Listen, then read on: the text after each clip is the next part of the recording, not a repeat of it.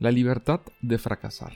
La mayoría de las veces, cuando estás haciendo algo o pretendes hacer algo, el camino entre el éxito y el fracaso está separado por un solo paso. Puede que te suene algo extremo, pero piénsalo bien. Atreverte en sí mismo tiene dos posibilidades finales, el fracaso o el éxito. Atreverte a emprender, atreverte a ser un freelancer, atreverte a monetizar tu talento, atreverte a viajar, atreverte a hacer eso que quieres. La mayoría de las veces, esos intentos se van a convertir en fracasos, en fallos. Sin embargo, lo que debemos cambiar es la forma en la que percibimos ese fallo o ese potencial fracaso, ya que dependiendo de la perspectiva puede ser el mapa hacia el éxito, hacia encontrar eso que estás buscando. Razón tenía quien dijo que del fracaso se aprende. Por eso hoy quiero hablarles y sobre todo pedirles que se den la libertad de fallar, que se den la libertad de fracasar. Estimados, ¿qué tal? Yo soy Renier Chico y bienvenido a la cuarta temporada de Escucha y Emprende. Hay una frase o pequeña historia de Theodore Roosevelt conocida como el hombre de arena, que me parece súper interesante y como es un solo párrafo me voy a permitir leerles ese párrafo. Abro comillas, no es el crítico quien cuenta, ni el que señala con el dedo al hombre fuerte cuando tropieza o el que cuestiona y quien dice cómo pudieron haber hecho las cosas mejor.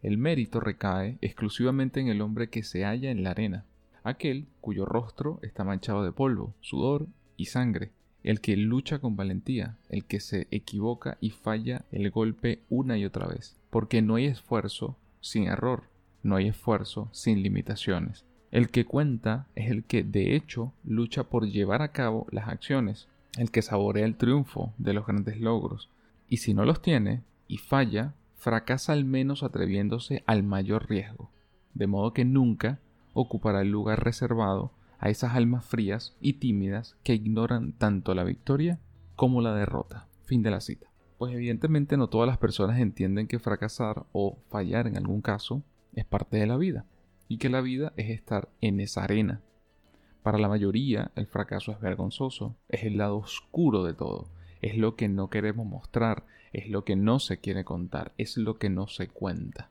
La vergüenza precisamente es esa voz malvada que te dice que no eres lo suficientemente bueno, que no eres lo suficientemente talentoso, simplemente que no puedes lograr lo que te has propuesto y que eso no es para ti. Y la verdad es que no es así. Como les he comentado en episodios anteriores, yo trabajo como independiente y les decidí lanzarme a la piscina en el año 2012. En el año 2000, finales del 2012, principios de 2013, fundo mi primera empresa, que se llamó en su momento pues Tech, específicamente Tech LA. Esa empresa duró 8, 7 años realmente, 6, 7 años duró su vigencia. Y en ese momento, por allá en septiembre de 2018 aproximadamente, si, si no me falla la memoria, escribí precisamente un artículo y el artículo iba titulado así, cerré mi startup, ¿ahora qué? Y de eso quiero compartirles precisamente el por qué yo decidí cerrar AsesorTech y qué me enseñó, es decir, cuáles fueron esos aprendizajes más importantes que con esa primera iniciativa formal, digamos, porque la empresa fue constituida, porque hubo clientes, porque hubo facturación, porque hubo un proceso de venta, porque pasó toda una serie de pasos. No fue simplemente una idea de un fin de semana. Fueron seis siete años.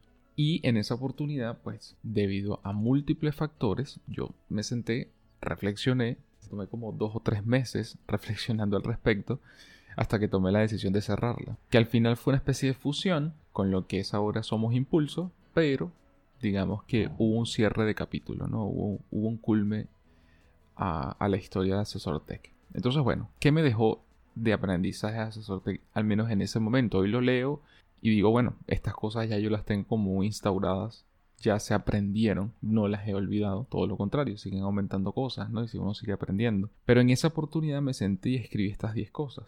Número 1, toda idea sin un plan de acción no se convierte en un negocio. Número 2, no es una carrera de velocidad, sino de resistencia. Número 3, siempre podemos mejorar, aunque a veces parezca imposible. Número 4, nunca sabremos con exactitud cuál será nuestro nivel de riesgo, ni tampoco cuál será nuestro nivel de éxito. Número 5. Si tú no conoces, compras o consumes lo que vendes, difícilmente lo puedes vender. y mucho menos fidelizar a otros. Número 6. No quebrantes tus principios y valores por una tendencia. Sí, las empresas, incluso las startups, también tienen principios y valores que las definen. Al final del día, detrás de una empresa, ¿quiénes están? Personas. Número 7. Un equipo emocionalmente inteligente y maduro, además de profesional, es un gran pilar para cualquier iniciativa, aun siendo un equipo pequeño, ultra pequeño. Número 8. Trabaja diariamente en la cultura que quieres transmitir y contagiar a otros, al equipo, a los empleados, a los allegados, a los clientes, a los proveedores.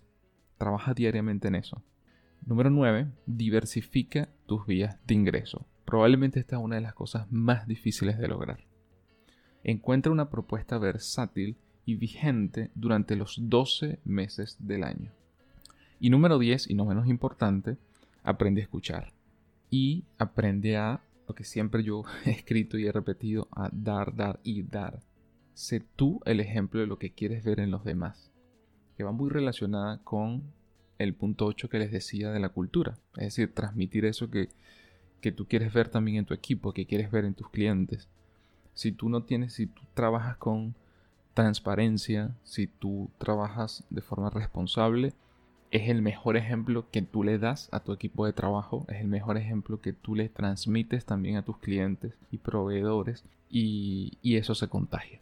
Entonces, esas fueron las 10, los 10 aprendizajes, no fueron los únicos, Incluso recuerdo que fue para mí muy difícil terminar, escribir el artículo y resumir esto en 10 cosas, porque fueron al final, como les decía, 6 años, 7 años detrás de la iniciativa.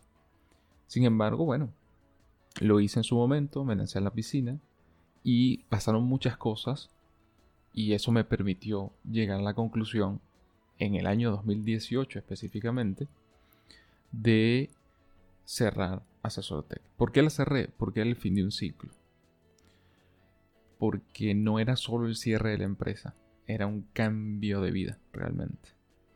Yo migré de mi país de, origen, en este caso Venezuela, este, migré con Asesor Tech, es decir, Asesor Tech me permitió en su oportunidad también migrar, no con grandes lujos ni mucho menos, pero me permitió hacer, hacerlo. Y, y migré con la empresa. Y, ahora donde vivo, en este momento donde estoy grabando, que es en Chile, desde hace ya 7 años, también pasé por subidas y bajadas con Asesor Tech. ¿Por qué? Porque el modelo de Asesor Tech estaba basado en un mercado y cambiar de mercado también tiene un cambio en la cultura, en la forma en que funcionan las empresas, en la forma en que funciona la logística de compra y de venta de productos y servicios, em, la forma en que se comunican las empresas, los tiempos, es decir, hay una serie de elementos que afectan el modelo y muchos pensarán, bueno, pero por qué no la adaptaste? Porque, como leíamos al principio de Theodore Roosevelt, ¿no? Es muy fácil verlo después, pero en el momento en que estás metido en el fango, uno hace y resuelve con lo que tiene. Y en esa oportunidad, pues lo intenté de múltiples maneras y no, no encajó. Comenzando por el nombre. El nombre, al menos en Venezuela nunca me pasó, pero al, menos aquí en Chile me pasó que el nombre no se entendía. Y son esos pifias que uno tiene, pues, obviamente con una iniciativa, ¿no? Es parte del proceso. El hecho de decir asesor tech o asesor tech, o asesor tech con K, o asesor tech con C, o asesor tech con CH. O sea, son cosas tan tontas como esas y que afectan también el flujo y el funcionamiento de la empresa. Entonces, bueno, yo decidí, después de dos o tres meses de análisis, de ver las métricas, de ver los números, de ver el mercado, de analizar los pros y los contras, decidí cerrar Tech. cerrar ese capítulo y quedarme con lo más importante, que es el aprendizaje que me dejó. Con eso me quedé. Y por eso es que yo siempre repito, aunque escucho muchas veces, bueno, pero es que eso es como comenzar desde cero. Y la verdad es que no es tal cosa. Desde el mismo momento en que nacemos, estamos aprendiendo desde respirar y ver el, y ver el mundo hasta todos los procesos más complejos que nos definen como, como personas a través del tiempo. Y todo ese desarrollo, conocimiento, habilidades, aptitudes, valores, principios, siempre están ahí, como una gran caja de herramientas que tenemos para iniciar o reiniciar lo que queremos hacer. Solo es cuestión de tener clara cuáles son las implicaciones mínimas y necesarias para para que funcione y para pasar a la acción. Entonces, el secreto de todo esto es como tratar, en la medida de lo posible, de acallar esa voz, o al menos ignorarla por momentos, y tomar decisiones aún con miedo, porque así es la vida. ¿Que es difícil? Pues sí, pero es la única manera de que salgas a intentarlo, que, que creas que puedes, que lo intentes al menos. Y si fracasas o si falla, pues no pasa nada, no hay ningún inconveniente. Y si vuelve a ocurrir, pues sigue sin pasar nada. Estoy seguro que del primero aprendiste una parte y del segundo también, y el tercero también, pero te hizo avanzar, que es lo importante. Aquí, así que bueno, por eso es que son pocas o muy pocas las personas que persisten, que perseveran y, que lo logran en muchas ocasiones. Y cuando digo que lo logran no necesariamente se trata de tener una empresa o se trata de ser un, digamos, un profesional independiente, un autónomo que gana cientos de miles de millones al año. No. Porque al final el éxito lo mide cada quien. Tú defines cuál es tu tipo de éxito, cuál es tu éxito personal y profesional. Y va a depender de eso que tú definiste, lograrlo o no. Entonces, para mucha gente, no es menos cierto que ven el éxito solo desde el punto de vista de los números, la cantidad de ceros que tienen en cuenta, ¿no? Pero para otros no es así. Entonces, por eso es tan importante entender cuál es ese nivel de éxito. ¿Dónde decides tú que lo logré? Y probablemente esto lo digo desde la experiencia, probablemente cuando dices y llegas a ese punto, lo logré, que es como subir la montaña, siempre pongo la misma analogía, cuando uno hace una ruta de montaña, no siempre es subida, no siempre es bajada, no siempre es recta, no siempre vas al mismo ritmo, no siempre cuentas con el mismo clima, pero eso no quiere decir que no lo puedas lograr. A tu ritmo, a tu forma, a tu estilo, haciendo las cosas correctamente, vas a llegar a la cima. Ahora, ¿qué pasa cuando llegas a la cima? Bueno, cuando llegas a la cima, ves el paisaje y ves la próxima montaña que quieres subir. ¿Por qué? Porque es naturaleza humana. Porque siempre podemos mejorar. Entonces, por eso, definir ese nivel de éxito, por eso, em, o definir el éxito que puedas querer tener en algo, va a depender de cada uno. Tú defines cuál es esa montaña. Y estoy seguro que cuando logres llegar a esa cima, vas a ver la siguiente cima. Y vas a decir, bueno, ahora voy a caminar hacia aquella. Y eso me va a implicar esto, esto y esto. Y de lo que aprendí haciendo este camino, lo anoto, lo escribo casi que en piedra, casi que nos los tatuamos. Y mm, para no olvidarlo, porque sabes que te va a servir en ese siguiente camino. Por eso es que no comenzamos desde cero. Cierro con una última historia interesantísima que vino precisamente la vi durante la pandemia o durante el momento más, digamos, complejo de la pandemia. John Wooden, que es considerado el mejor entrenador de la historia de baloncesto universitario de los Estados Unidos, gracias a los 10 campeonatos conseguidos con los UCLA. Y lo que pocas personas recuerdan es que Wooden estuvo sin ganar un solo campeonato durante los 16 primeros años de su carrera. Es decir, 16 años sin títulos y luego 10 años consecutivos ganando títulos. Entonces, quizás para él, obviamente el éxito era ganar un campeonato. Y lo intentó 16 veces. A la número 17 lo logró. Y, en y cuando logró el campeonato no dijo, mira, ok, ya, listo, esto era lo que yo quería. No, probablemente lo que él pensó, bueno, ya tengo 16 años de experiencia, más un año más donde lo logré, que probablemente ese último año fue el cúmulo de los 16 anteriores, ¿por qué no lo intento otra vez? Y voy por el segundo año. Y tuvo razón, ganó 10 títulos consecutivos.